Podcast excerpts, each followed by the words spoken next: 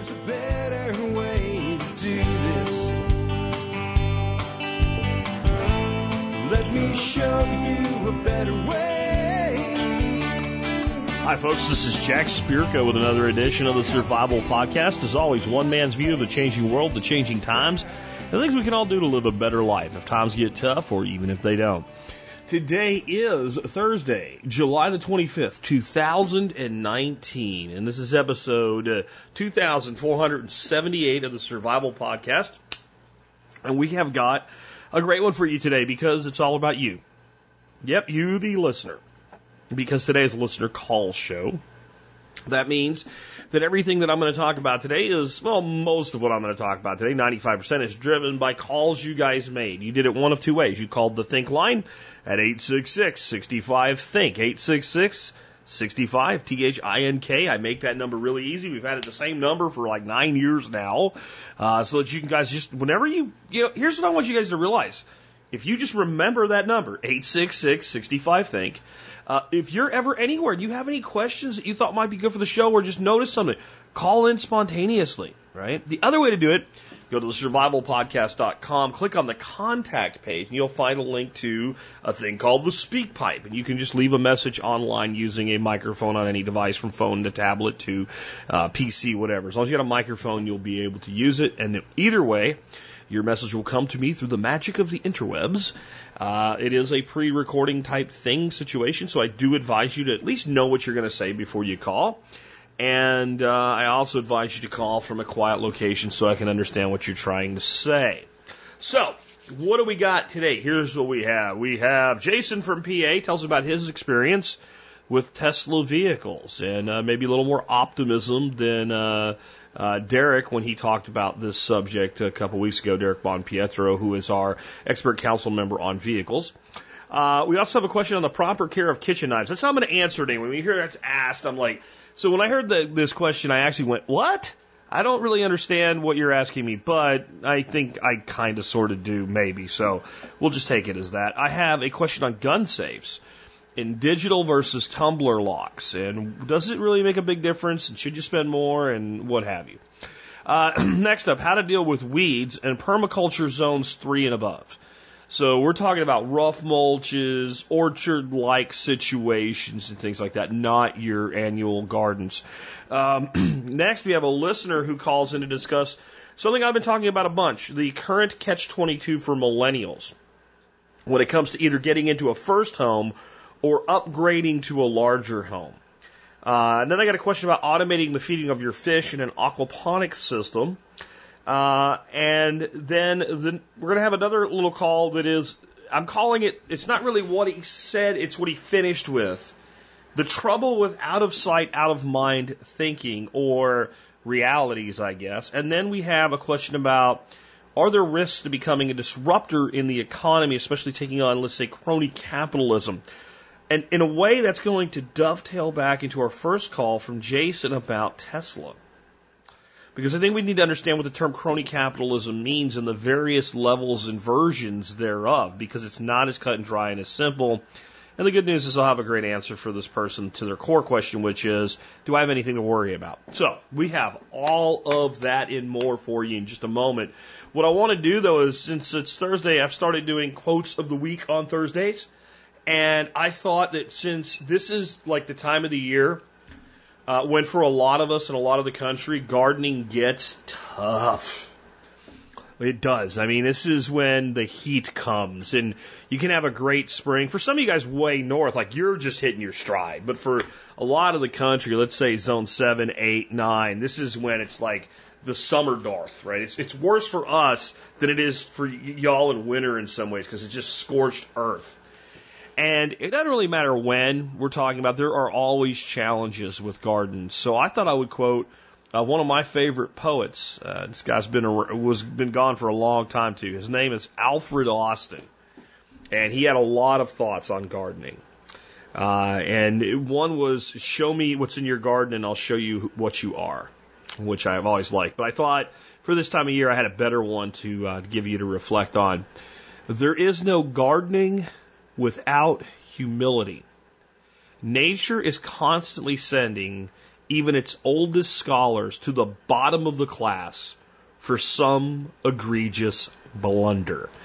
In other words, even when you've been gardening your whole life, and even when you think you've got it down, and you've selected the varieties that do well in your area, and this is not just food, this is gardening as all growing things. Sooner or later, you screw something up and nature kicks you in the face for it.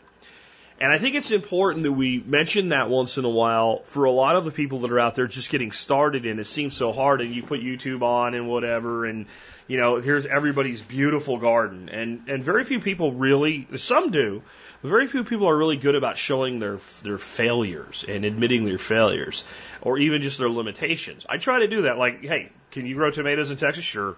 Well, what do you do, Jack? I grow tomatoes for about 3 months, get a ton of tomatoes and then when the blight really kicks in and the heat kicks in, I just pull the vines out and grow something else.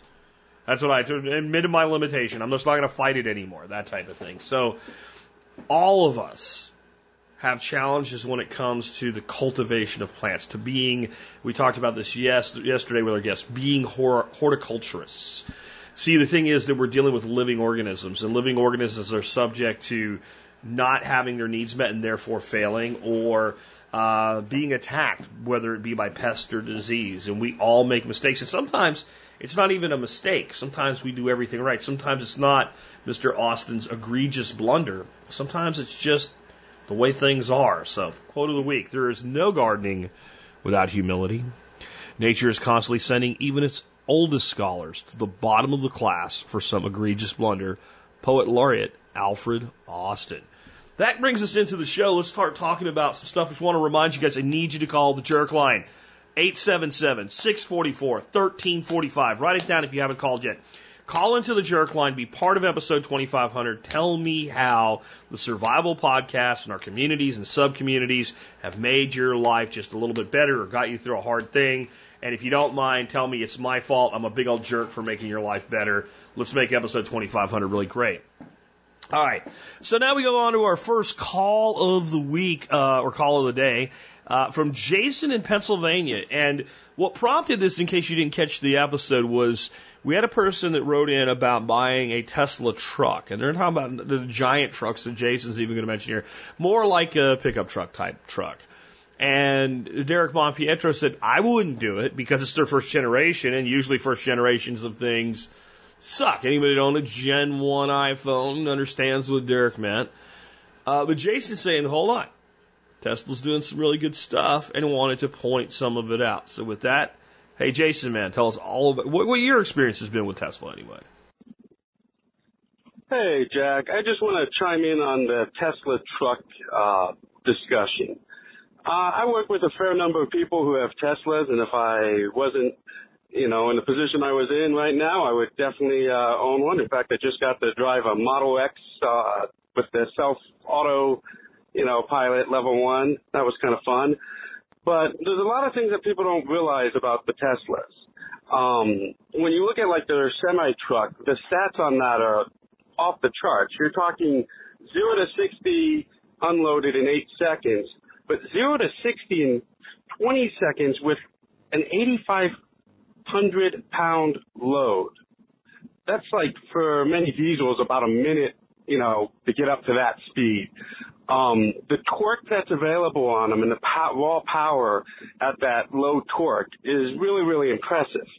But what's actually been fascinating me about the Teslas is if you look at some of their warranties on especially some of their higher end ones, it's like 10 years, you know, on the battery and the drive motors, and some of them actually had unlimited miles.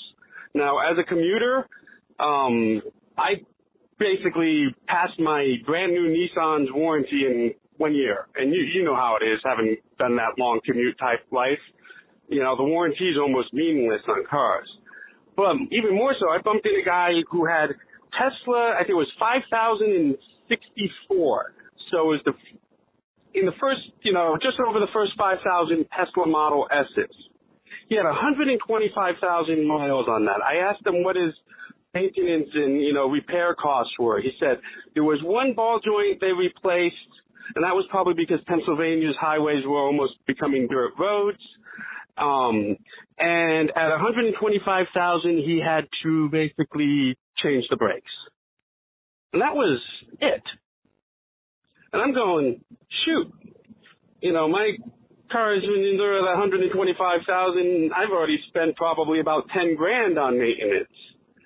So the lack of moving parts and the primary, you know, functions of the electric motors and the batteries being the key essentials, a lot of the owners that I'm talking to are going like 50, 100,000 miles and not having to do any maintenance.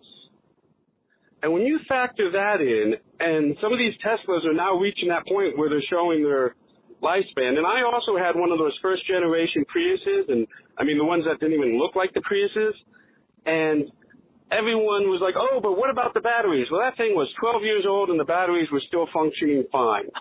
Um, in fact, the big scare about batteries turned out to be the least issue. The biggest issue with a lot of this stuff is the transaxle regenerative braking, um, basically the coolant. You have to make sure your coolant's stable because if it overheats, your copper wires melts and boom, you know. Um, so that was the biggest problem where, you know, Toyota shops didn't know even about some of the coolants that had to be replaced and some of them didn't get maintained. I know this is long and maybe it's kind of a, almost a sub-expert council type post thing, you know, whatever. But, um, really evaluate some of the reviews and talk to some of the Tesla owners. Um, they're, you know, really amazing vehicles. And the biggest thing I'm seeing is people talking about not having any maintenance. Sure, there's little problems like, oh, well, the door wasn't quite working. Oh, Tesla pushed an over the air update. I mean, it's, it's a completely different world. And then secondly is the safety. In driving a Tesla with the regenerative braking, something that's a little time to get used to is that when you release the gas pedal the car immediately starts braking. So there was accidentally bumped into the car in front of me, fender bender type things are a lot less common because you basically don't accelerate when you release the pedal. They can do it. They can set it. There's an option to do that if you want it. But the safety, the auto collision, I mean, I was watching this thing and it literally shows all the cars around me in silhouetted 3D virtual realization in my dashboard as I'm driving this Model X. And I wager the pickup truck with the, you know, utility. Imagine you've got a short drive as a, you know, contractor, but you've got that whole 2000 pack, you know, kilowatt battery pack that you can run tools off of. I think Tesla is going to really surprise some people with this pickup truck. So I would say they've got their motors and transaxles worked out. They've been around enough. Their batteries are worked out. That's far less of a concern than maybe a few glitzy features. Um, so I would not necessarily persuade to avoid the the first ones. I mean, you may deal with aesthetic body issues, but I think the actual core reliability of pickup truck, pull, go, get from point A to B may be a lot better than almost anything else you'll be able to buy on the market.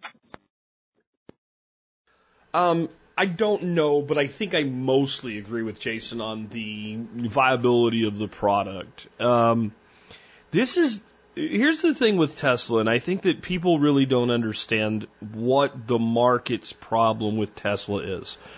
And it's simple. They don't make any money.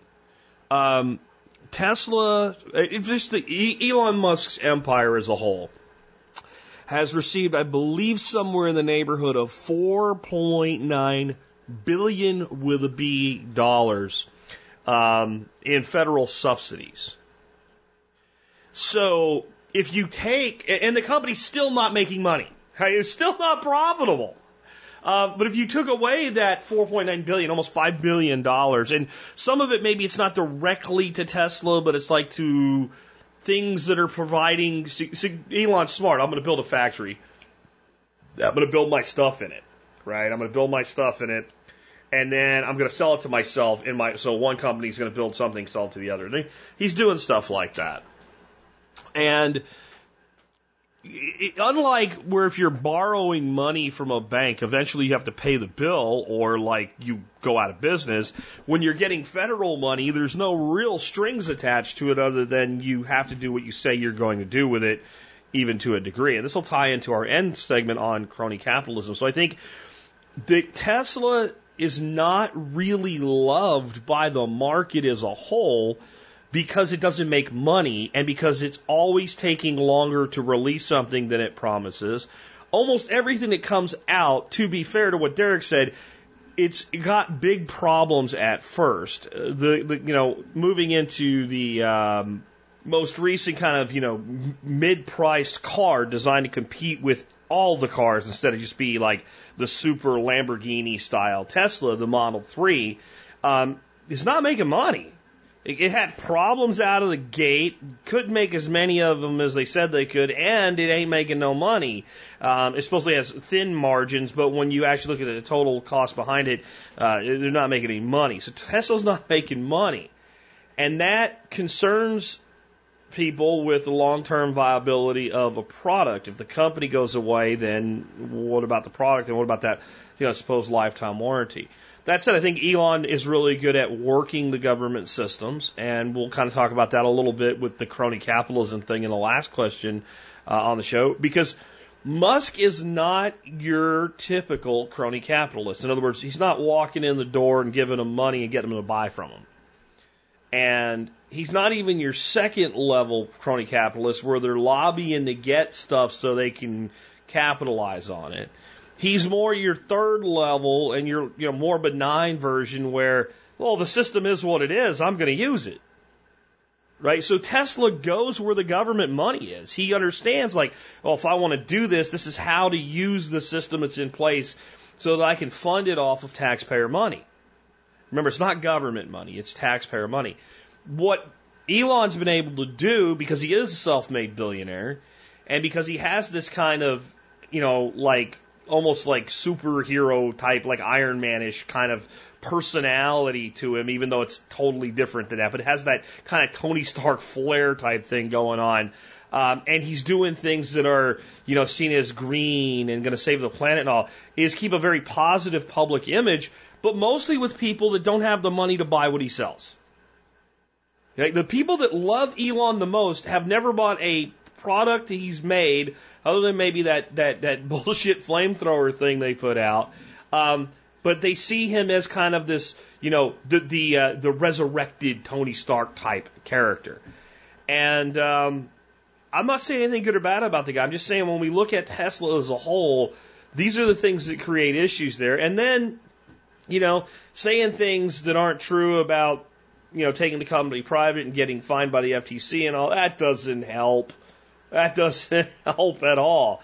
So Tesla is, is one of these companies that, and I would say te- Musk's entire kind of Tesla empire, all of the things connected to it and things like SpaceX and all, are all things that could turn into earth shattering, earth altering things and they're constantly held up by um, the pro market folks, the right, et cetera, uh, libertarians, especially you know right libertarians, if there is really such a thing, as being an example of what the market can do, what entrepreneurs can do, and you're just ignoring five billion dollars of stolen money. Five billion dollars of stolen money, and it's, this is way different than a small farmer taking a subsidy uh, that, that is, you know, doesn't even add up to the taxes that he paid, getting his own money back. You know, this is this is billions and billions of dollars uh, being used to build factories. The the other thing that really hurts Tesla on the automotive side is they don't have dealerships. If you've never noticed, you, you don't drive down the road and see a dealership, and so they sell direct to the customer without a dealership. This has an advantage that, okay, a dealer doesn't have to make a profit. So since a dealer doesn't have to make a profit, it lowers the overall cost of the consumer. But there's a lot of states that make it very difficult to do business then. Texas being one of them. You you pretty much can't buy a Tesla in Texas uh, from Tesla. You have to go out of state, buy it, and then bring it here and register it. This is a, what the second largest market in in the country. Texas is. So you have the second largest market in the country, uh, a market larger than, than many actual nations in dollars and population, and you can't even effectively market into it. And that hurts them as well. And then on top of that, like, you can you can point out the advantages of not having a dealer network uh, with cost and direct to consumer, but what dealers provide is service uh, and a, a means of communication and a way of easily upgrading vehicles, especially in a model today where you know the majority, I think it's like 52% or something like that. I could be wrong. Don't slay me if I am, but it could be only one sector. But I think actually the majority of new vehicles today, their first occupant is not a buyer anymore. It's a leasee. So what the big model today is people lease a vehicle for two to three years. They turn it in. They sell that market. They sell that vehicle into the used vehicle market and the leasee just gets a new vehicle. And so dealers really make that whole thing work. And they and dealers love to do it because they make almost as much money to lease a vehicle as they do to sell it. And that person, you know they're coming back. That's why they love to do it. 24 to 36 months from now, that person's coming back through that door. They may not lease another vehicle, but we're going to get the opportunity to talk to them. So Tesla doesn't have that either. So that's a lot of what's holding Tesla and the whole Musconian empire back uh, is all of these things combined together. Keep that in mind for when we bookend this at the uh, at the end of today's show when we talk about crony capitalism. Hey Jack, last December um, I heard a show where you were talking about kitchen knives and what some good kitchen knives would be. So I ended up getting a Henckel knife, and you mentioned that there's a special way to take care of them, and I just wondered if you could let us know what that is. Thanks. Okay, so this was the question I was like, what? What a special way to take care of them. And I, I guess what must have happened is I must have described the right way to care for a kitchen knife. And that was taken as special or something like that. So let's just talk a little bit about how to care for, you know, your, your typical kitchen knife. One of the big things that you need to understand about the average knife in a kitchen versus the average knife that you'd carry on your, your side. So I've got a knife that was actually built from a rasp, a pretty nice custom uh, that's on my belt that I'm carrying today. And when I take that knife out, there's some really some weight and some heft to it. And when I look at the, the back of that knife, the spine of that knife, it's it's fairly thick. And then when I look at the blade and the blade angle, it's thick and it, it tapers down, and then it has a, a fairly pronounced edge. And most of your kind of EDC type uh, folders, fixed blades, neck knives are going to kind of tend to follow that model. A fairly thick spine and a, a, quite a bit of taper over a fair distance relative to the, the, the width of the blade. If I go into my kitchen and pick up, you know, one of my knives that Patrick Roehrman made, uh, the, the kitchen knife he made, or I pick up something like a Shun, or even a Cutco, or a Henckels, right?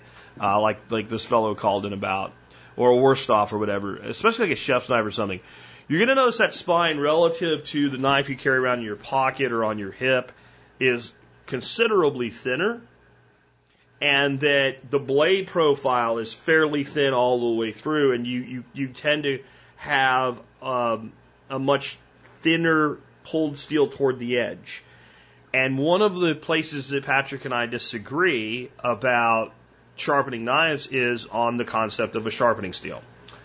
And Patrick's big on stones, and all stones work for everything. That's one of the beautiful things about them. When it comes to a kitchen knife, though, if we do not allow that knife to get truly dull, because of the way that that knife's designed, they tend to be very, very easy to keep an edge on them almost infinitely using a sharpening steel. You will eventually get to where that knife really needs a belt sharpener or a stone or something like that. But in general, I can go, you know, years and still have that knife shave hair off my arm. Uh, last night, I would just happen to pick all the knives off of the uh, magnetic strip in the kitchen and give them a once over, and every single one of them would sh- shave hair right off the back of your arm. Um, so I think that one of the, all of that said, I think that one of the things that we want to have to maintain our kitchen knives is a good sharpening steel and the knowledge of how to use it, which I'm not going to try to explain in today's show notes, but, and then don't let it get dull. Number two, if you are looking at a good quality knife, period, it does not go in the dishwasher. It does not go in the dishwasher. It does not go in the dishwasher. And one more time, it doesn't go in the effing dishwasher ever. Ever, never, ever. You take a something, even like a mid quality like a Henckel's or something, do not ever, ever, ever, ever infinity put that in the dishwasher. It doesn't belong in there. It doesn't go in there. It doesn't go in the sink like as in just throw it in the sink and let it soak at the bottom. First of all, what's going to happen if you do that is sooner or later there's going to be, you know, come nasty water in there that you can't really see what's in there. Somebody's going to reach in there and if you've kept your knife sharp, they're going to hit the edge and they're going to cut their finger and bleed and be pissed off. So when a knife like that is done being used, it is washed and dried and put away. That's what we do with the knife. Now, if we're cutting steak or something we're about to eat and it's going to sit on the table or the counter for a little while until dinner. No, I don't, I'm not that anal about it. But when you're kind of putting everything up and away, let's get the damn thing washed, gentle soap and water, clean it off, dry it, and then let's put it away, whatever away means in your home, whether that's in a sheath in a drawer.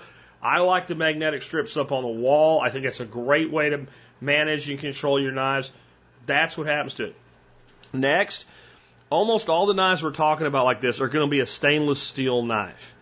And that means they're probably not going to rust. It still doesn't hurt to hit them with a thin coat of, of like a blade oil or a mineral oil or something like that. Because as Patrick says, it's not stainless, it's stainless, less likely to have rust and stain and stuff like that. Uh, I'm not real religious about that, but I do try to you know, every so often, make sure the knives are looking good, give them a little rub down with some oil and stuff like that.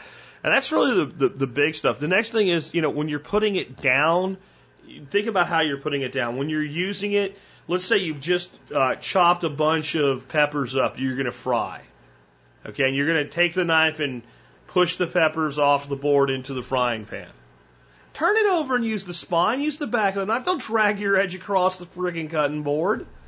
You know, don't use a non serrated knife to cut on a plate, a ceramic plate. That's what your serrated steak knives are for.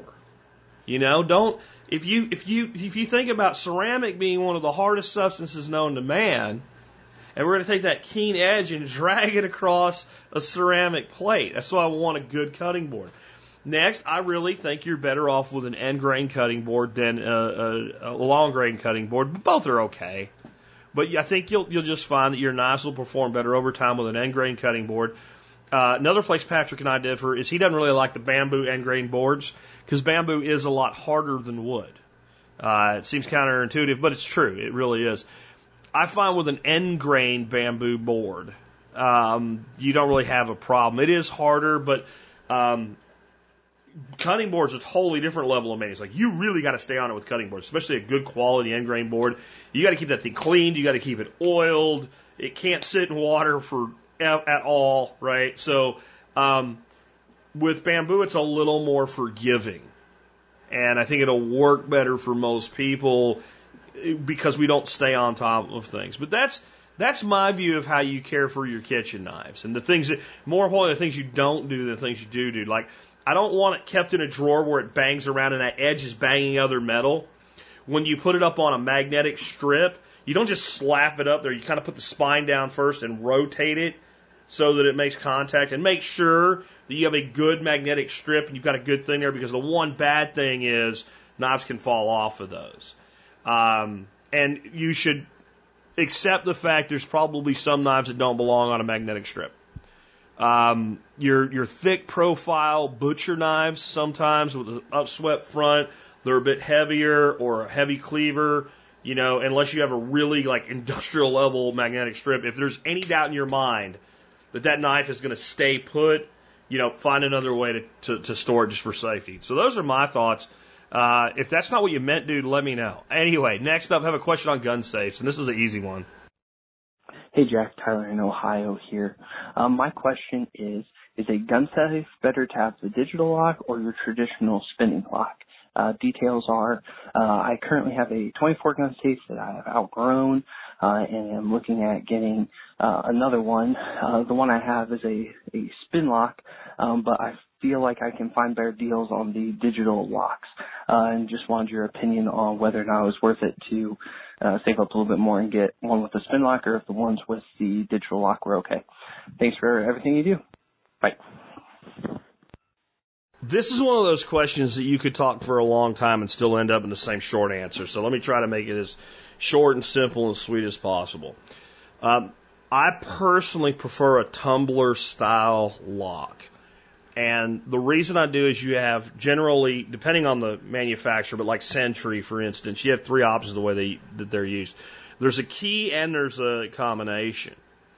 And the key can actually be used to lock the combination lock so it won't go back to lock. So while you have it open, and maybe you're doing maintenance and stuff, and you just don't want somebody to accidentally lock it, like maybe somebody locking somebody else inside or something, because the kids are doing something stupid, which they shouldn't be doing around your guns anyway, or any reason at all. You can just basically make it where that thing can't lock until you take the key out of it. You can also set it to where the, the combination lock won't turn, but you can actually lock the actuator so that the thing will now be a key lock versus a combo lock. You got that? Or you can just use it as a combo lock. So that flexibility, I, I like that a great deal. My concern with an electronic lock is that the good manufacturers, again, like Sentry, et cetera, say right in their literature that you will be replacing that lock about once a decade. That, they, that it will fail. That it's going to eventually fail. And basically that, you know, every 10 years you should just replace it whether you need to or not. Okay, well, I have never seen a tumbler style lock just fail. I've seen people fail to get them open because they forgot their combination or whatever, but I've never seen a tumbler style lock break.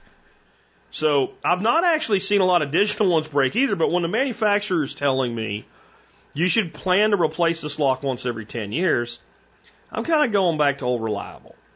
The advantage to the electronic is once you, you know, don't forget the combination or whatever, you can get in there really quick. And a lot of people seem to think that's really, really important. Well, look, the, the gun that you grab for home defense shouldn't be in there anyway. It's on your hip, it's in a lockbox under your bed or something. It's not, it's not in your gun safe.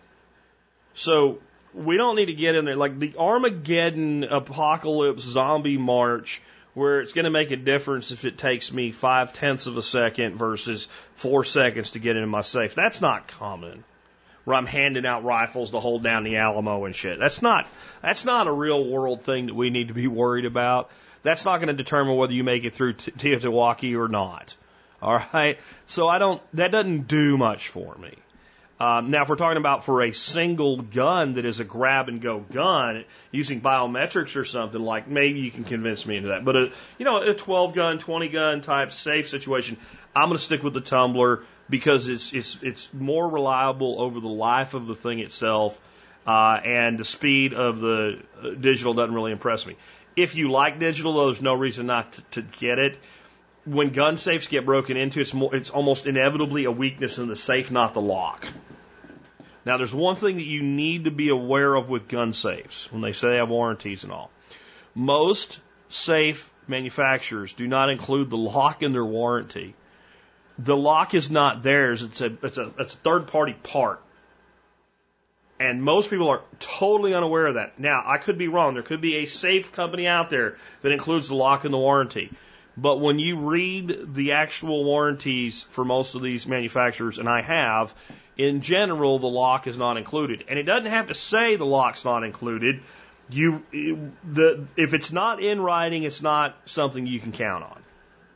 And it'll say something like all parts manufactured by blah, blah, blah safe company. And you find out the lock is not manufactured by blah, blah, blah safe company. It's not covered in the warranty. They doesn't have to say we are excluding the lock. And that's a real thing. You can look that up if you doubt me. Uh, but I'm going to go with the tumbler for the reliability uh, and the longevity. But I wouldn't fault anybody for choosing the, the electronic. Some people say, what if the batteries go dead and all? You can usually change the Everyone I've you can change the batteries without getting in the safe. Um, they are somewhat easy to replace and the batteries last a long damn time, and you get a warning long before you you know that won't work. So that's not really a concern as far as I'm concerned. Uh, let's take another one. Hey Jack, um, I was wondering how much weeding do you do? Um, in a would you recommend in a two uh, year old food forest, say a zone three, most likely? Um, I'm in South Carolina. Um, most of my plants are trees and shrubs, and like I said, a lot of them are about two years old. Um, I was wondering, do you chop and drop? Do you pull weeds?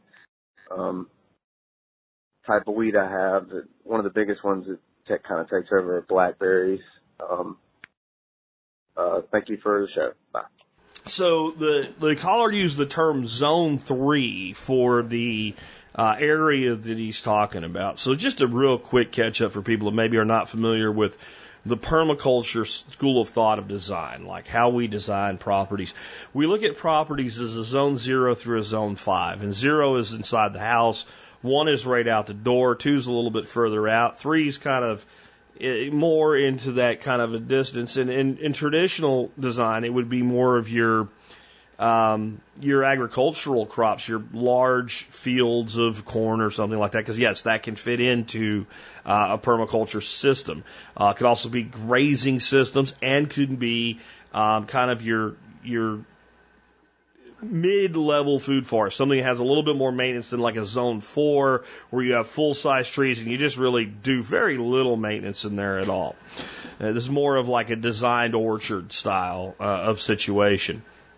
So I have a piece on my property exactly like that. And what do I do for weeding? Pretty much I mow. I mow. Chop and drop, yes. Um, since the, the system I have is a swale based system, uh, there are parts I can't mow. Yeah, I can mow the front of the, front of the swale and the back of the swale. Um, haven't had need to, but a lot of it, as long as it was dry, I could get in the swale and, and, and mow the swale itself. What I can't mow is the berm. So when you get excess on the berm, that's where we need to get in there and use something like my favorite tool, as long as what I'm cutting is green, meaning it hasn't dried yet, is a rice knife. A rice knife is a little hand sickle. It's about a half curved sickle, and it's got a serrated edge. And once you learn to use one, they're they go through most of what you'll have to cut like butter. Blackberry, maybe not quite as easy. It's maybe something where you're using a set of pruners or something like that and gloves because they get uh, burrs on them and what have you. Um, but yeah, chop and drop is that's the whole point of a zone three that we have coarser mulches. Uh, and we're not doing a lot of maintenance. It should be something maybe we have to touch once a month in the growing season. Uh, maybe we have to touch it a little bit more during the harvest season and things like that. Um, but unless we're harvesting or maybe uh, spraying organic sprays on our trees for fruit or something, we shouldn't have to do a whole lot. Um, in an ideal system, situation, we're not even really irrigating a zone three. In Texas, growing trees on a slab, I have to irrigate. It's just not possible to keep trees alive through our summers on this property without irrigation. But in a in a property with deep soils and all, even if we're irrigating a zone three, we should be irrigating a zone three for maybe a couple of years of establishment and once we get those tree roots down deep, because we're in a tree shrub system in a zone three. You know, this is not our annual gardens and stuff like that. So primarily what you should think about when you're designing these levels of systems is making sure whatever means by which you mow, you can do it. And I could have done a better job of that in some of the systems I've designed here. And you learn as you go. Um, and mowing can be you with a lawnmower. It can be you with a tractor. It can be you with a uh, what do you call it? Uh, the big giant ones, a bush hog, right? Or somebody you hire. It can be cattle. It can be goats. It can be grazing. Uh, it can be you with a scythe, right? It's it's it's whatever you use to mow. You need to be able to access that area and deal with the situation. So when you're putting in irrigation, you need to think about that. Um, if you're spacing something, make sure that, you know, if you have a, a mower with a four foot cut, that you have at least, you know, like four inches on each side where you can get through there and you can actually mow. And if you don't do that, then you got to get in there with a scythe or with a weed eater or something like that, or a narrow ass chicken tractor with some chickens in it. So that's primarily what we should be doing. If you are individually pulling weeds, then you're not in a properly designed zone three system. right? And that doesn't mean that maybe once in a while there's not a weed that's easy to yank and you just pull up and that- that's nice, it's biomass. But if you're out there actually like down on your knees pulling weeds out, uh, you're in a zone two, zone one system, whether you meant it to be that way or not. Uh, when it comes to zone one, even, I do very little weeding. I do very little weeding because I use mulches, um, I use good fertility, et cetera, so I don't get that many weeds. My one bane is occasionally some of the grasses around here are pretty aggressive. You know, a seed or two will land in there and you get grass growing. And when you see grass start to grow in a garden bed, you need to get it out fast because the longer it grows, the bigger the rhizome's going to get and the more it's going to become a chronic problem. Anyway, with that, let's go ahead and take another one. Hey, Jack. This is Max in St. Louis. Uh, just wanted to comment on your uh, listener show the other day about the millennials buying houses. Uh, my wife and I are in our early thir- 30s, so we're kind of uh, elder millennials, as it were. And we're going through exactly what you were talking about. The, uh, you know, we own our, our starter home, you know, that we bought in the, towards the end of the downturn, you know, so in like the low 100s and now we're looking to step up and all these houses that are kind of three bedroom, two bath, you know, 15, 1700 square feet, they're pushing 300 grand and the value just doesn't seem to be there, but the kind of four bedroom, five bedroom, three bath, you know, 2000 square foot house or 2200 square foot house, they're only in the mid 300s or, or, you know, kind of high 300s. So I think the value proposition, like the article or whatever you shared, just makes sense that, well, you know, we're older and we make more money now and, well, why wouldn't we step up to, uh, the next, you know, bigger house when the value's just not there for the kind of incremental step up? So I think I just wanted to kind of back up, and this is in the Midwest, uh, Missouri. So just wanted to kind of back up what you were saying, and it's definitely not just a generational thing. I think it has a lot to do with just how the market is these days. So thanks for all you do, and uh, I'll listen to the show. Bye. So what's interesting is I noticed one of my uh, Facebook friends who probably doesn't know my history with this term at all uh, used the term downward class migration today on Facebook as though it was a new thing. And I, I left her a link to a video that I recorded in 2012. And if you were to go on survivalpodcast.com, survivalpodcast.com, and, and search for downward class migration, I think you would see the first fully dedicated show that I did to this concept being somewhere in the 700s uh, around 2011. So that's eight years ago that, that I was talking about this very thing, this downward class migration. This is a piece of it. This is a piece of it. And to understand what's going on and, and, and how real estate is playing the biggest factor in it right now, you need to understand that the way that most people refer to downward class migration is just not what's actually happening. It's the classic version of it where Joe has a job and Joe loses his job and the best job Joe can find pays, you know, 60% of what he used to make. So he's fallen from, let's say, upper middle class to lower middle class, right? And so he's, he's gone down a class. And, and what's happening is today we have a lot of people, especially millennials in the age bracket of this fellow here, that make, especially when you consider most of them, if they're married or couples that are just partnerships or whatever, uh, are, or two income families, they make a good living. They make a good living. Even adjusted against inflation for, let's say, consumer level goods and food they make a good living. The two places people are getting their clock cleaned right now is energy in the form of electricity in many markets and housing. Housing is the big one. It's the number one expense for most people and health care.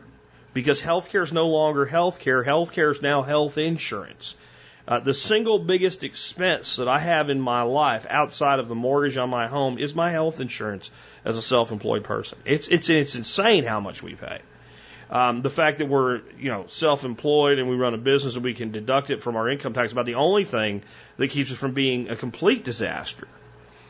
Uh, and we do better than most. But many of these young people that are out there trying to survive and they just want a three or four bedroom decent house. You know, if you if you look at it, they're making six figure incomes combined easy. Tons of them out there, and they, they you know, and if you're not, you might be like, how can they? Tr-? Trust me, they can struggle too. Um, And and real estate is is the big thing causing this. So what the real downward class migration is, what is middle class no longer means what it used to be. It's not people falling out of the middle class into the lower class or out of the affluent into the middle of the middle class. It is people staying right where they are or making it based on the the demographic of how much income does it take for you to qualify for this level in our class based system that we say we don't have. Um, and then what does it mean is what's sliding. The backside is sliding behind people. So even though they're not, you know, they're getting raises, they're getting new jobs, they're getting new skills, they're moving up economically on the income side of things, but they're sliding on what that even means. And real estate, again, is the real estate and health insurance are the two things that have gotten ridiculously expensive. And now, uh, on top of it, our young people are carrying massive amounts of student loan debt. And those three are what's pulling people down. If you could get a decent house for $125,000 for a family of four, um, and there's places you still can, and we'll talk about that in a second. And if uh, the cost of health insurance was what it was 20 years ago, and electricity was where it should be now, but the government is continuously doing things to screw it up, then the average family that was making even $80,000 a year could live just fine. They wouldn't have everything they want. They wouldn't be able to do all the stuff they want. They wouldn't buy the break, you know, the best cars or whatever, but they wouldn't feel like they were doing that much without. Today, that family can't even live like a one income family in the 50s did. And that's the real downward class migration. And a lot of this is the government touched it. It's, it, it, I don't know what it's going to take for people to understand this. But every time the government tries to fix a, specifically an economic problem, they make the thing they're trying to fix more, infinitely more expensive. Health insurance was dirt cheap in the 80s and even early 90s. It was cheap. It didn't cover every single thing, but it covered enough that you didn't go medically bankrupt and it was cheap. Then the government decided everybody needed to have it. It needed to be even better and it needed to cover, you know, stubbing your toe or whatever. And then they fixed it and now it is the single largest expense in most people's lives. So the only way out of this is to get the government to, to to stop, which just seems almost impossible. But in many ways, like I said, housing is a perfect example. What they've done, they can't undo without major consequences. The unwinding will be painful. And either we're going to unwind painfully or we're going to crash painfully. Because right now, the biggest thing screwing the housing market over is all of these, all of these uh, local governments and county governments have put in restrictions on the size of a house that it has to be a minimum size to be a new build. So the little 1,300, 1,200, you know, 1,400 square foot houses, the ones that are out there, the three twos and the two ones, they're selling ridiculously high because their inventory is ridiculously limited because nobody can build a new one.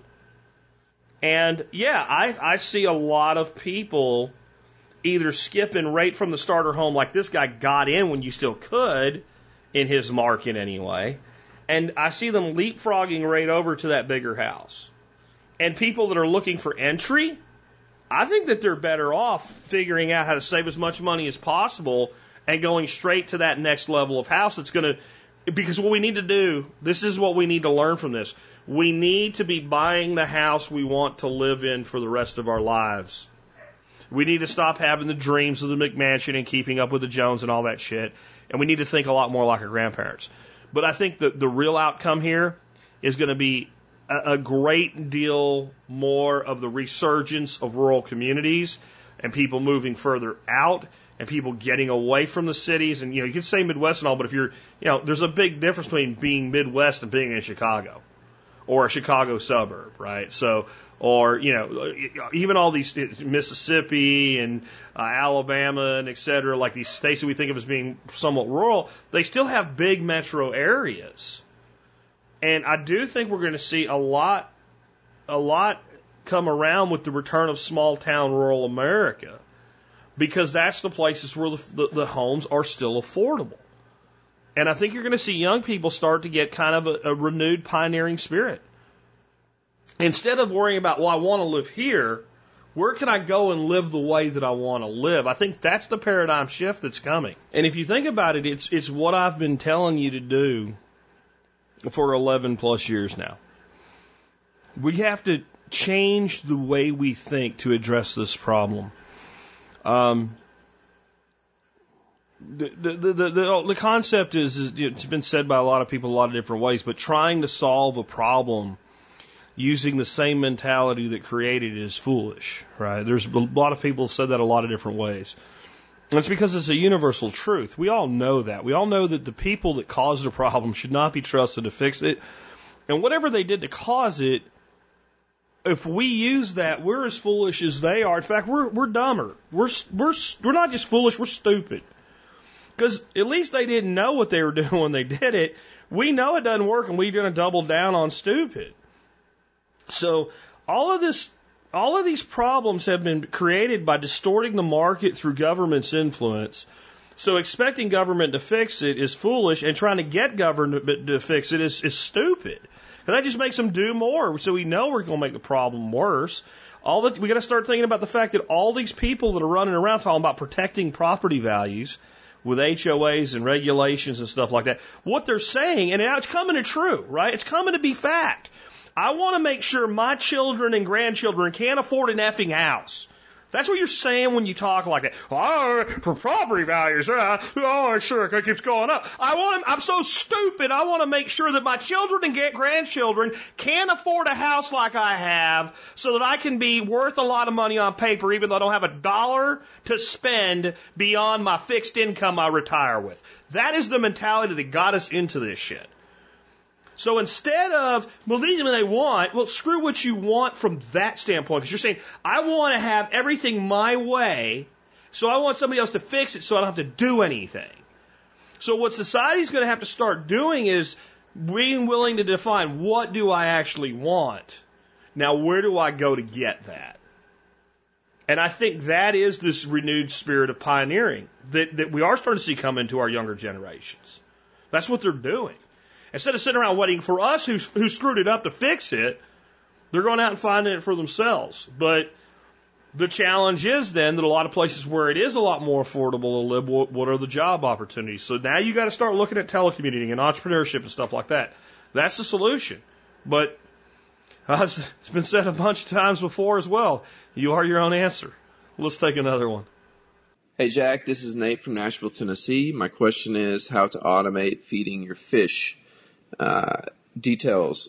I have several 275 gallon totes uh, that are attached to my aquaponic beds, and I would love to figure out a way to fill up uh, an automated fish feeder that would last for a week, maybe even two weeks, so I could go on vacation and make sure the fish are still getting fed. And number two, is there a way uh, to make it where they're not overfed when it gets too hot outside and if it hits a certain temperature to uh, kill the automated feed time. Thanks for the feedback, and I look forward to hearing your answer. Bye. Okay, so short of, you know, getting some Arduinos and some Raspberry Pi stuff going and building your own feeder and your own network for it or whatever, as far as an off the shelf product, the only one that I know of that's big enough to work for something like an aquaponics system and small enough to work for something like an aquaponics system at the same time is called the P7000 fish feeder. This will hold about 30 cups of food. That'll definitely get you through in most systems a couple weeks of feeding. The bad news is uh, a couple of things. Number one, it's it's fairly expensive at about 70 bucks. It's either 70 or 80 bucks. It's somewhere in that range. And I got a link in the show notes where you can see this thing. Um, so if you have a single aquaponics fish tank, eh, so what? Hey man, what would it cost to have somebody feed those fish every day for you for 70 days? A dollar a day? Okay, you paid for it. So don't worry about it. If like me, you have like, you know, just in one of my systems, I have two IBCs and I have another system with a 300 gallon tank, right? And those are just the pure dedicated aquaponics systems.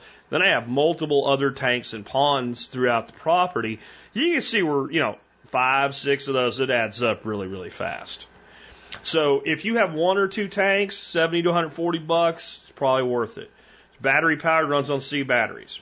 That's great. They're not real expensive, and it does have a really good battery life. the other side, though, this thing is not really robustly built. It's kind of a cheaper plastic, and um, when you put something with a whole bunch of fish food out in, you know, unless it's a locked greenhouse, things like raccoons and possums and stuff want to tear it open, and then water gets into it, and uh, that's all kinds of problems. The good news is it's a small enough to fit inside a five gallon bucket. And the people that are really happy with theirs, what they've done is they've cut a couple holes for access and whatnot and put it inside a five gallon bucket and then deployed it with the bucket. Or they built some sort of other containment. But the five gallon bucket method is what most people do. And if you look at the reviews, almost everybody's really happy with theirs that has pictures has pictures of how they did it. And I think if you do that, you're not going to have a problem with it. When somebody says they want to automate fish feeding, the first thing that goes off in my head just doesn't work real well for an aquaponic system, but maybe maybe you can figure out how to make it work really well. The way I've always done this with people that have a pond is get a deer feeder and put a deflector on it. You just basically use some sheet metal and make a deflector so it'll only throw in one direction. And set up a deer feeder. And you can set up a, you know, can hang from a tree a five gallon can size one, which will work a long time for fish. Um, or you can get a tripod one and put it right on the shore. Uh, we did one guy we got and we built basically a pontoon boat out of some pipe and some foam and made a floating platform with a with an anchor. And you know when he needs to fill it once a month, he just pulls it in and fills it up. That's all really easy to do. The thing about the deer feeders is they, if you've ever seen one, they throw pretty violently, like like when if you're out hunting and there's a feeder somewhere near you you don't know about and it goes off, it kind of freaks you out. They're loud. And they throw a fair good distance because that's what they're supposed to do. Now, if you're throwing into a pond, okay, great. That's, that's wonderful. You're trying to throw into an IBC, it's a problem. So that's a limitation. However, I'm thinking as long as you had some way to come from above, it should be theoretically possible to take something like a piece of four inch or six inch uh, thin wall pipe even and, and, and attach it to the bottom of one of those five gallon buckets. So that when it throws that feed, it just rattles around inside that pipe and just drops straight down into the water. And then they, they're infinitely settable, like how often, um, how long, all that. So you can figure out all of, you know, once you figure out like it's a one second throw gives you the amount you want, you'd be good to go.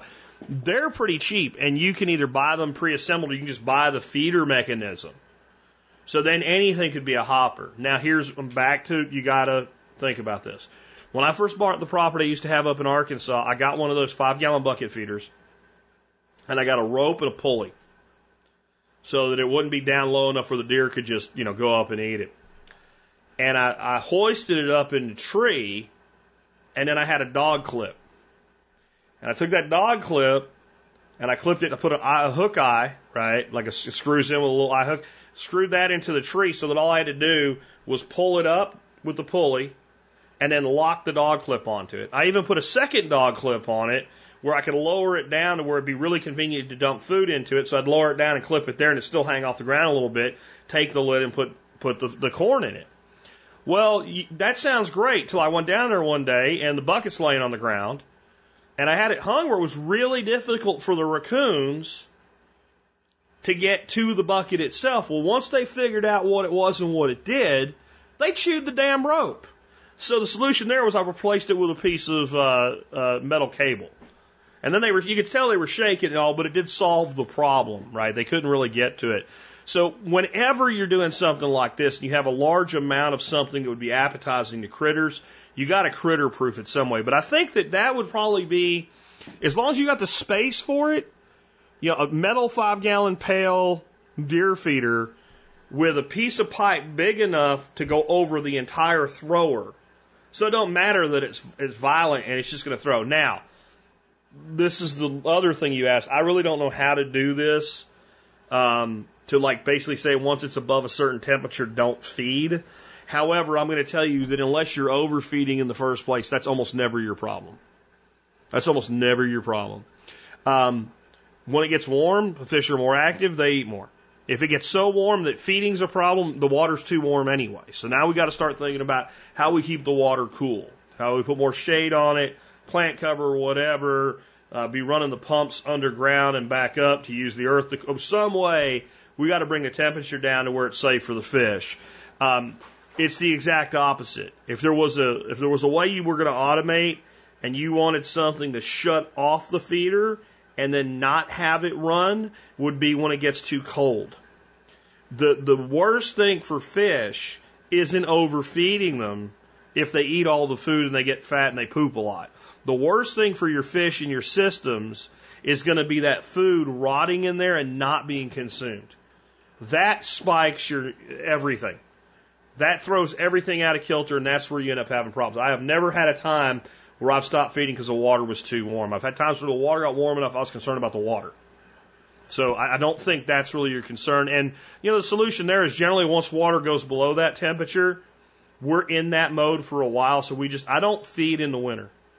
I just don't feed in the winter. And, but I'm going to give you one last thing here. You may not want to do this at all unless you have to because you're going on vacation or something. And the reason is I want to watch those fish eat every day. And if they don't eat the way they should for the temperature of the water and everything else, something's wrong. They'll, the way they respond to feed, their feed response tells me I need to do a water change or something like that. So by automating it, you let that go. So what if you're going on vacation for like a long weekend? Don't feed them. They'll be fine. They'll eat really good when you come home. They don't have to eat every day. People say, "Oh, I'm going to go away for a weekend. I need to get an automatic fish feeder for my fish tank in my house." Just don't feed them for a couple days. They'll be all right. They'll they'll work it out. Maybe they'll eat some algae and you know clean the tank up a little bit for you. Um, now you know you go more than like three days, four days. uh, You want to put in some kind of feeder, and there's tons of automatic feeders available for like you know tropical fish tanks and all. But the quantity you need to feed an aquaponics system uh, probably won't work for you. I have a link to the, the P7000. And you can look at you can look at some of the fish tank ones and all. I don't know how many fish you have, etc. Um, but those are the approaches I would take. If anybody's got any other ideas or has done this, I'd love to hear from you. But I think the pipe over the the deer feeder is probably the the way to go. Let's uh, take another one. Jack recently sold my car, and I found all my survival supplies, quote unquote. Would be nice to actually remember they're there sometimes. Out of sight, out of mind, I guess. Yeah, um, out of sight, out of mind can definitely be a problem, and more than just in your supplies and your gear and stuff like that. I mean, this is why we tell people don't do what everybody does with their garden. Don't put it all the way on the back fence, lined up with the fence, because that's happened to be what's there. Because uh, that's the garden that always ends up completely overrun with weeds. Put it where you can see it, and you'll be more likely to take care of it and pay attention to it. Um, right now, uh, another example of this, we have a chicken that decided she wants to go broody. We found her uh, hiding behind a, a piece of equipment by a tree, and we tried to let her do that. Uh, she had she's a bantam chicken. She had some bantam chicken eggs under her from her and the other girls, and there's no rooster, so that's not going to work. So we took them away. We gave her some duck eggs, and uh, she uh, I went out one morning, she was very upset, and all the eggs were destroyed. A raccoon or a possum or something, because uh, she wasn't somewhere protected. And I, I should have protected her, but it was like one of those things that came up last minute. So now she's in a chicken tractor, and she has food and water in there, and she has four duck eggs. Well, I don't know how many are going to hatch. I don't know what the fertility rates are going to be. So I threw like another 10 duck eggs in the incubator. And my plan is when they hatch, I'll just give her the babies, and since she's in that mode, she'll take care of them, and we'll keep her in the tractor for a couple of days until the babies are mobile, and then we'll just kind of open it up and let her take care of them.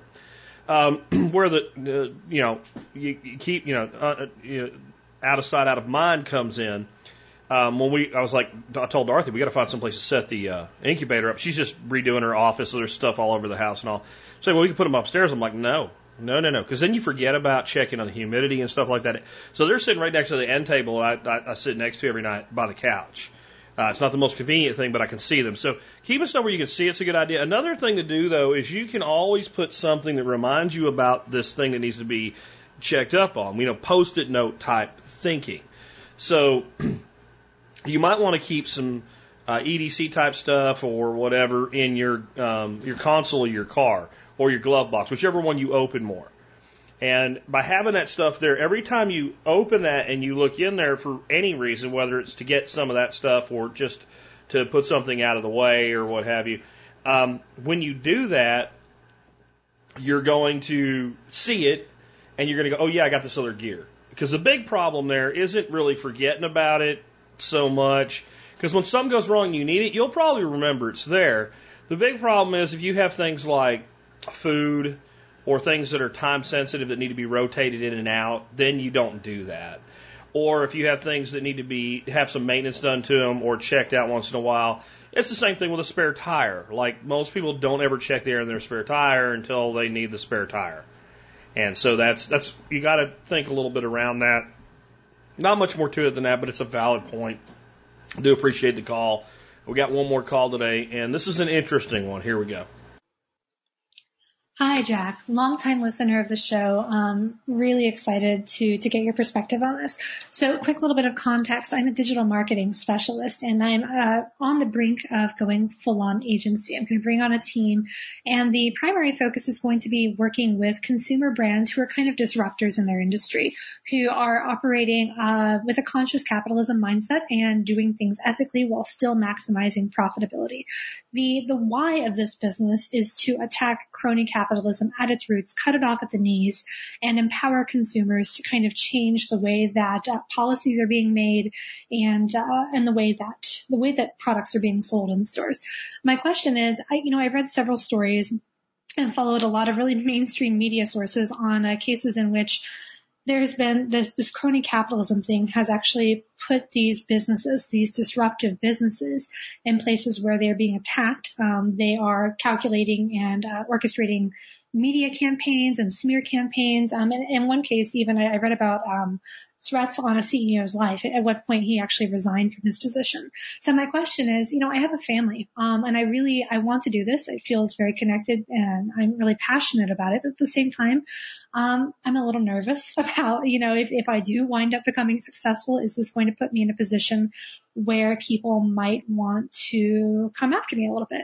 So, um, I'm not looking for a tinfoil hat theory. I'm just looking for a very practical response here. Is this something I should be worried about? There's a lot going on with that, and I think we can have a good discussion with it. And, but let's let's start off with just answering the the question as a whole. You said you have to worry about people coming after you, and you mentioned somebody having their life threatened.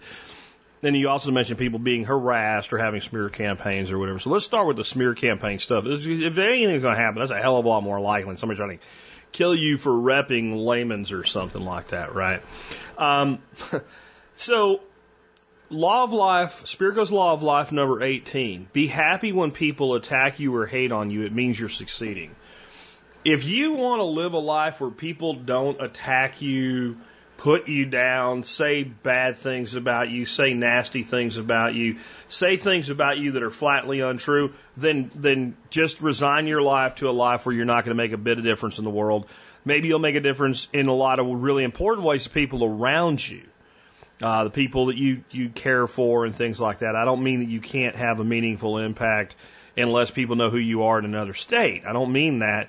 But I mean, if you want to truly change the world, if you want to do that by being a known quantity, if you want to call on people who will never actually get a chance to shake hands with you and get them to take meaningful action in their life, people are going to shit on you, to be blunt.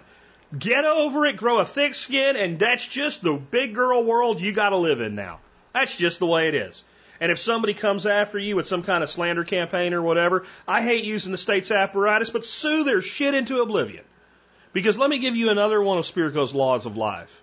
It's law number 25, and it's there's no such thing as a fair fight. If you have to fight, then cheat, play dirty, do whatever it takes to win, or you are doing it wrong.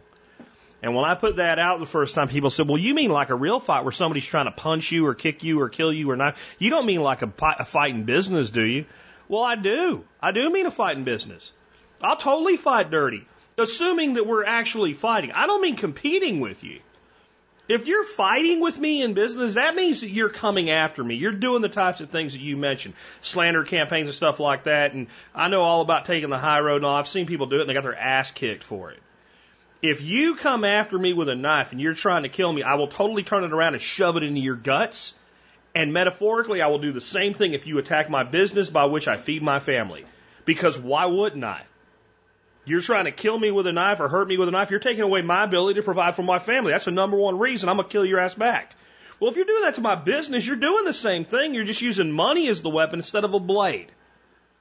So you go out and you do your thing and you do it to the best of your ability and you go make the biggest difference you can and be prepared for people to shit on you.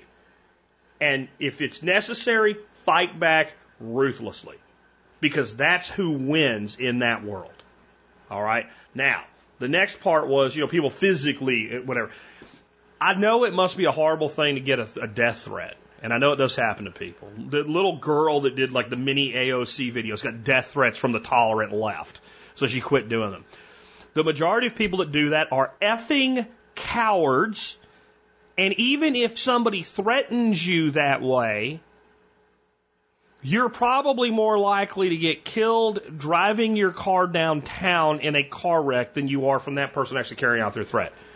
And if we allow people to shut us down with threats of violence because they just don't like what we're saying or doing or what impact we're having, then they win. You, you, so that's just no. And if you get big enough that something like that is in any way credible, you're already walking around with armed security anyway. You got so you understand that like people have views of themselves as being more important than they are to the total of the system. And, you know, even if you have what you would consider a massive success, you have a firm that's making a few million dollars a year, you're rich from it, you're still so small in the pool that it's easier to ignore you. Remember, remember how that works, right? First they ignore you, then they mock you, then they fight you, and then you win. So that's the that's the path of progression anyway. But the, the whole beginning, you're ignored or mocked. So if you can't handle being ignored or mocked, then then making a difference in the world isn't for you. So I don't think you need to sit around worrying about this. You need to get out and kick ass. And then if a problem pops up, then you identify the problem and the appropriate course of action against it.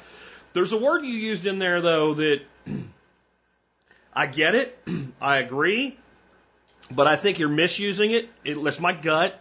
And I don't think it needs to be the cornerstone of what you're doing.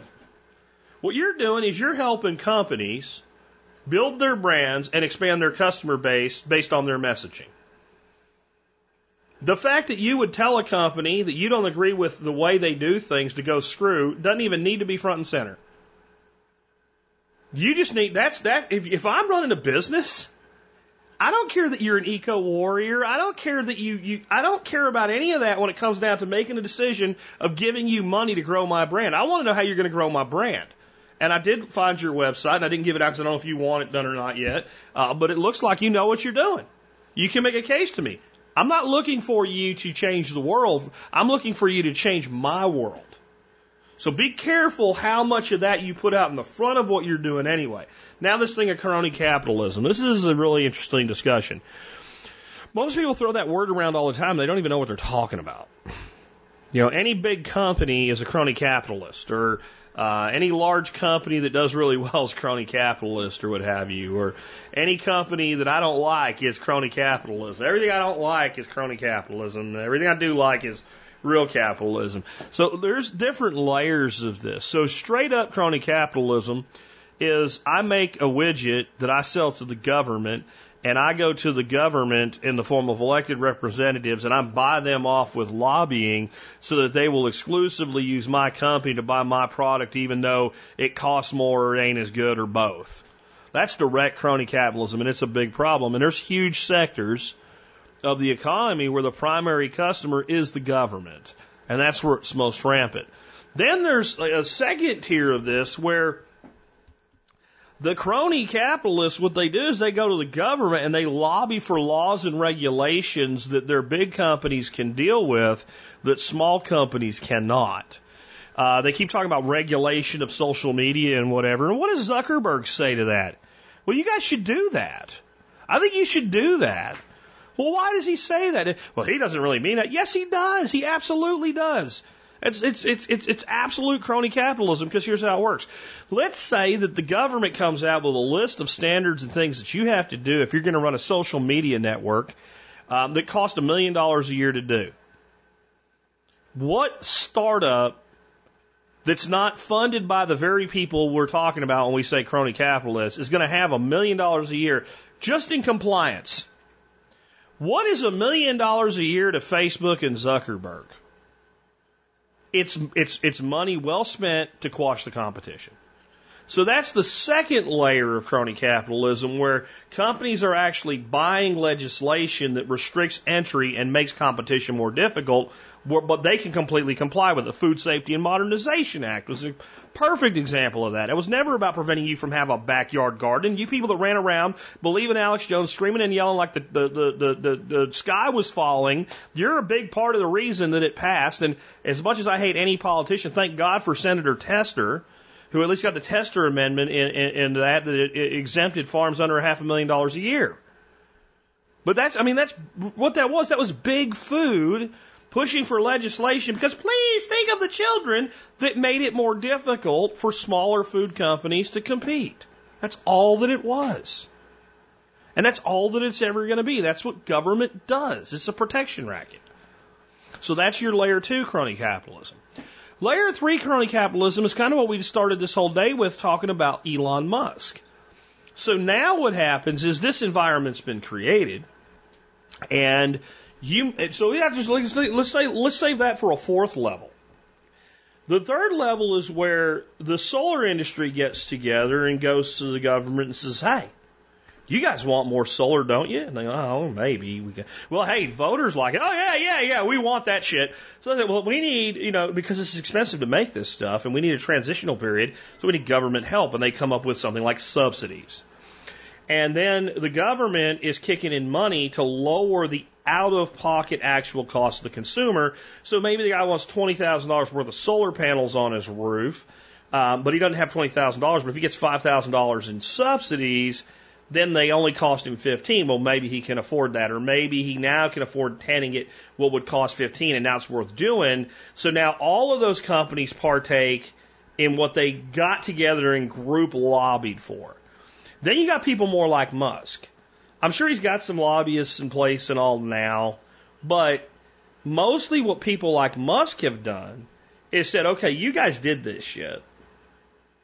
So I'm going to play in your space and they have enough money and horsepower and things behind them investors, track record, money in their pocket, uh, leverage debt, etc., that they can go in and take a piece of that market, and that's kind of your fourth level crony. Now, reaching people with a product brand message with companies that are not doing that is a noble goal, but it probably isn't going to change the face of crony capitalism even a little bit.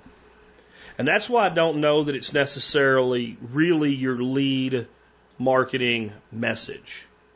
I think your lead marketing message, and it is kind of what I see on your site, by the way, so I'm kind of patting you on the back here, is working with companies that make a difference to reach a broader audience of people that care about making a difference. So I would run with it and I would keep fine tuning your message till you figure out what resonates and I would take a little bit of Curtis Stone's advice when it comes to ideology in any business. You take your ideology, you put it in your back pocket. That does not mean it's not important. I keep my, well, I used to, now I keep my wallet in my front pocket. You can put your ideology in your front pocket. I put my wallet in my pocket. I put my ideology in my pocket. My money's important to me, and so is my ideology. The ideology that works to further my mission, we bring that out as necessary, but we don't lead with it. Your value proposition in this company is I can get your message to more people in a way that positively reflects what you do so that they will value you and want to do business with you.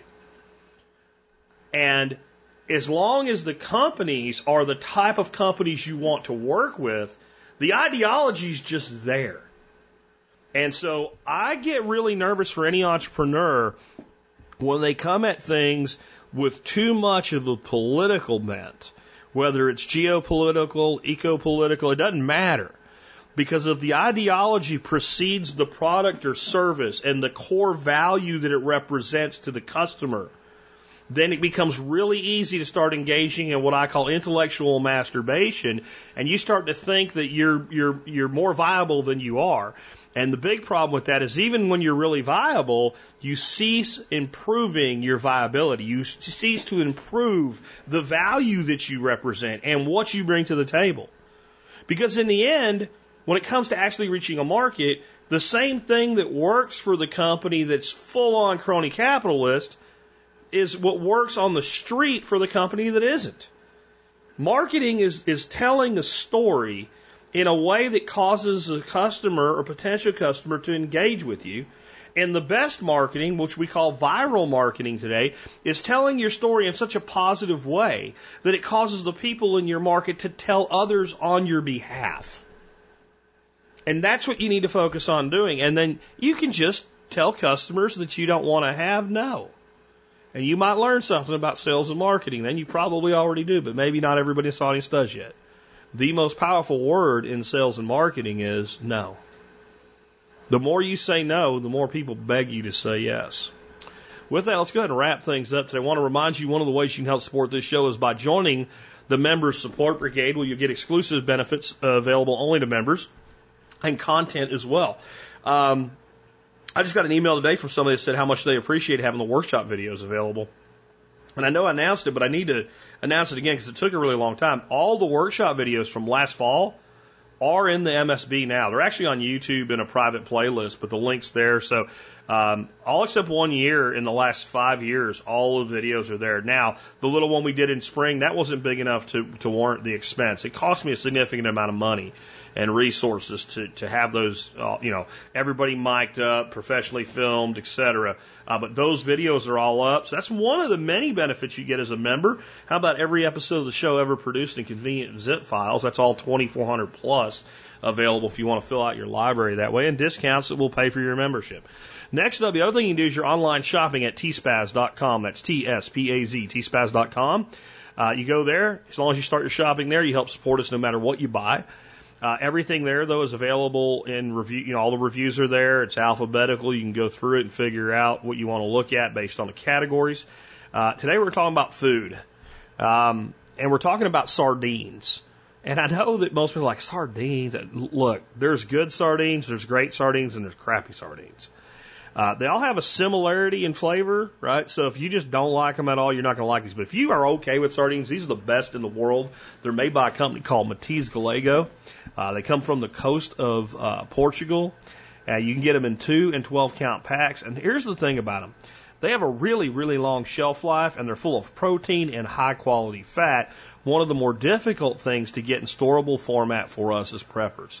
But they're so good, you will be able to also eat, we store a store, you eat one of our other tenants. They're fantastic. I have a couple of videos included in the review today from Alex the French guy on cooking. Yes, cooking with sardines. It's really cool.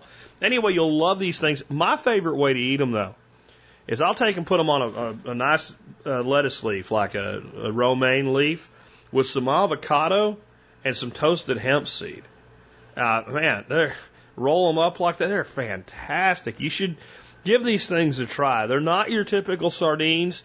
Uh, 110 has three actual sardines in it. Nice, big, plump, wonderful tasting, high quality sardines. Give them a try.